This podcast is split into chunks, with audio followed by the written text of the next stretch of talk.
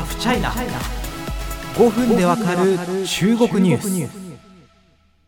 あの初めてなんですけどちょっとあのゆる雑談みたいなものをですね企画してみたいと思います。あのあのね伝えるべきニュースはね正直いっぱいあるんですよ。いっぱいあるしあの正直私一人で追い切れてないぐらいいっぱいあるのであのなんだ高橋仕事をサボりやがってみたいな形でですねあのお叱りの声は甘んじて受けようと思います。ただ結構そのあの硬いニュースとかその厳しいニュースもちょっとこの番組多いのでまあそれはそうならざるを得ないんですけどちょっとこうリスナーの皆様となんか対話するるような機会みたいなものをですね、あの作っていければすごく嬉しいなと思います。毎回ですね、それなりにあのかっちりした台本を組んで私も収録に臨んでます。あの間違ったことを本当にお伝えしたくないんでね、細かい数字とか事実関係とか。まあ、今回はゆる雑談なので台本作らずにやっていこうと思いますで結構言い間違いとか結構あの編集で切ってるんですけど その編集もほとんどまあまあよっぽどの言い間違いあれだけど行わずにやっていこうかなというふうに思いますお題はですねまあなんていうか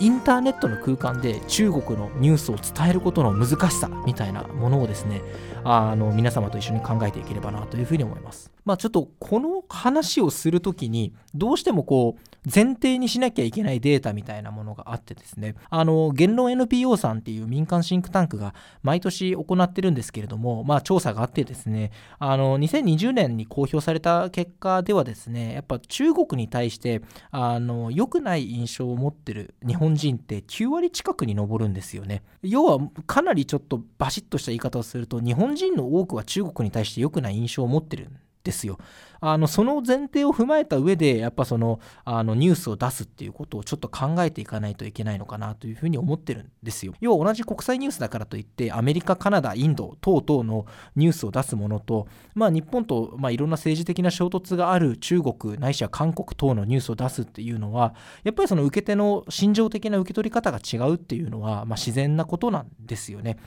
ちなみにじゃあそう言ってるあなたは中国好きなんですか？嫌いなんですか？っていうと、あの、結構答えに困る、答えに困るっていうか、まあなんていうか微妙なところで、要は僕その言語としての中国語の勉強がすごい趣味というか大好きなんですよ。それにまあちょっと中国もちろん住んでたこともあるので、あの中国に幸いなことに友達もいますし、えー、中国で暮らしてた時にお世話になった中国人の方いっぱいいます。僕は正直言って彼のこと大好きですし、大好きっていうかむしろこうリスペクト、尊敬してるっていう気持ちが非常に強いです。じゃあそれで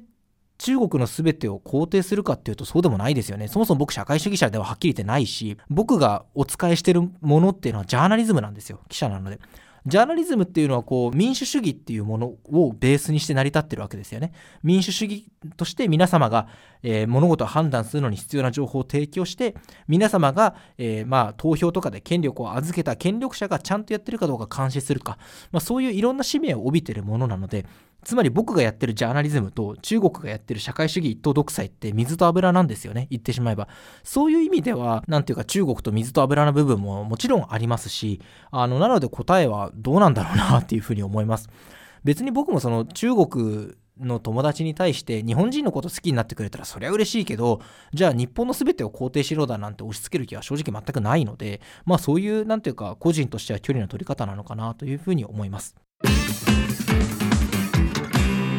話を戻しましょうか。あの、まあ、やっぱインターネット、まあ、僕インターネットメディアの記者なので、まあ、ネットを見てるんですけど、やっぱその中国ないしは韓国というだけで、まあ、その、やっぱちょっと違った反応があるというのは皆様ご存知の通りかなというふうに思います。まあ、まあ、まあ、何をどう言っても、なんというか、ご批判をいただくというかね、まあ、あの、そういう現実があるというのは、しっかり見つめないといけないと。まあだ、からこそって言ってもいいのかもしれないですけど、まあ、一旦落ち着いてこうファクトを整理しようぜっていうのが僕の考え方なんですよね。あの中国好きです。この部分は好き。この部分は嫌い。あるいは中国大嫌いです。それは個人の自由なんですよ。もうそれは個人が主体的に決めることであって僕が干渉することでは全くないんですけども。でも好き嫌いのそのもっと根っこの部分にあるファクト事実であるニュースはあの考えが違う人たちであっても共有できるんじゃないかっていうふうに思っててあのそのためのあのラジオなのかなというふうに僕はこれ位置づけてます。なので、あの、これをお聞きいただいている皆様がどんなバックグラウンドあるか僕は詮索しないし、あの、どういう考え方をお持ちかどうかも自由だと思うんですけど、あの、その根っこにあるファクトとしてのニュースは、ぜひ一緒にシェアしていきましょうという考え方ですね。まあ、もちろんそれがすぐに実現できたら、そんな、あの、夢のような話ははっきり言ってなくて、おかげさまで、あの、リスナーの方々、あの、徐々に増えてるんですね。あの、数字見てるんですけど、まあ、ちょっとゴールデンウィーク僕が休んじゃったので、この番組を、えー、また落ち込んだんですけれども、戻ってきてくださると信じて、あの、リスナーの方々全体的に言えばですね、少しずつ増えてくれてはいるんですけど、あの、まだまだ全体、あの、絶対的な数としてはですね、あの、本当に小さな小さな番組ではあります。なので、まあ、ちょっと時間をかけてね、育てていければというふうに思ってます。まあ、ただ、その中国のニュースを伝える上で非常に難易度が上がっているというか、複雑性を増しているというのは、えー、経済安全保障というのが一つあると思います。あの、LINE 問題、えー、このラジオで何度も触れましたよね。あの、LINE のですね、登録した本名とか、あの、メールアドレス、電話番号等が、えー、中国の関連会社の技術者から見ることができたっていう問題なんですけれども、あの、なんでこれに何度も触れてるかっていうと、やっぱりそれだけ、あの、社会的なインパクトが大きくなるんじゃないかというふうに考えているからです。あの、なんか昔大問題あったね、あははで終わるんじゃなくて、あの、政治的な動き、あるいは経済的な動きで、この LINE 問題が残す爪痕っていうのは決して小さくないんじゃないかというふうに思ってます。その根本がやっぱり経済安全保障という考え方なんですね。まあ、経済安全保障いろんな考え方があるんですけれども、やっぱりそのアメリカが台頭する中国を競争相手と位置づけて、その中国に先端技術であったり、重要な個人情報等を流出させないようにしようっていうのが非常に重要なあの考え方のベースの一つになってると思うんですね。その経済安全保障の考えがアメリカから日本にも輸入されているという構図は間違いなくあるというふうに思います。まあ、確かに、あの、これはちょっとお叱りいただくかもしれないけれども、あの、僕個人の考えですよ。僕個人の考えとして、まあ、中国共産党のやってることは日本にとって脅威であるというふうには言えると思うんです。例えばその沖縄県の尖閣諸島とか、身近なところで言えば香港問題等を見ればそれは明らかかなというふうに思います。あの、このラジオでも1話丸ごと割いて中国の国家情報法という法律についても、え解説しましたけども、やっぱりあれはどう読んでも、あの、いかなる個人や組織に対しても、え国家情報活動への、え協力を義務付けるというふうに読める内容になってるんですね。まあ、なので、やっぱこういうニュースって日本にとっても、日本人にとっても、あの、重要性っていうのはすごく増してるというふうに思うんですね。なので、やっぱそこは、あの、しっかり伝えるのが記者として、あるいはニュースメディアとしての、あの、重要なお仕事のうちの一つなのかなというふうに思ってます。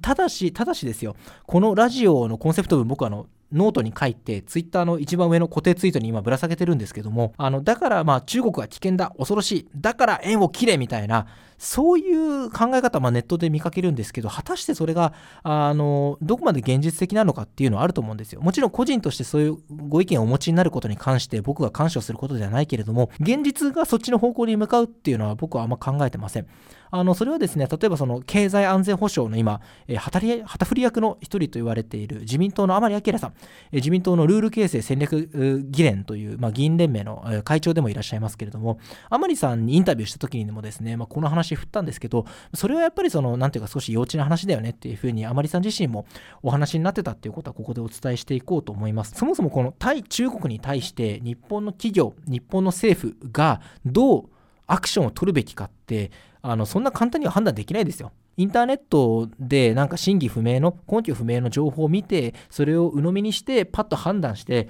それで果たして得するのはどこですかっていう話なんですよね。まあ個人的な考えですけど大事なことっていうのは国としての中国が今後どんなアクションを取ってくるかっていうのを、まあ、しっかり考えること。そしてそれと別にもう片方の目で等身大の中国関連のビジネスとかそれに関わる人を見ることかなというふうに思ってます。あの、なんというか、まあ政府はこういう動きをやってくるし、でもやっぱそれとは別の違った空気で動いてる部分っていうのも間違いなくあるので、あの、このラジオはその両方を伝える役割を果たしていこうかなというふうに思ってます。あの要はその共産党がこういうことをやってるっていうことを僕が伝えるのにあの忖度する理由なんて正直言ってないんですよ。まあ、かといって、じゃあ現場を見てみると、まあ、腹の中でもちろんそれはケアしつつも、彼らも別に頭の中お花畑では決してないのでお、お腹の中でそれをケアしつつも、また違ったリアルな空気があるっていうことはしっかりお伝えしていきたいというふうに思いますし、あのそのためにこのラジオ、今後もゲストの方をお呼び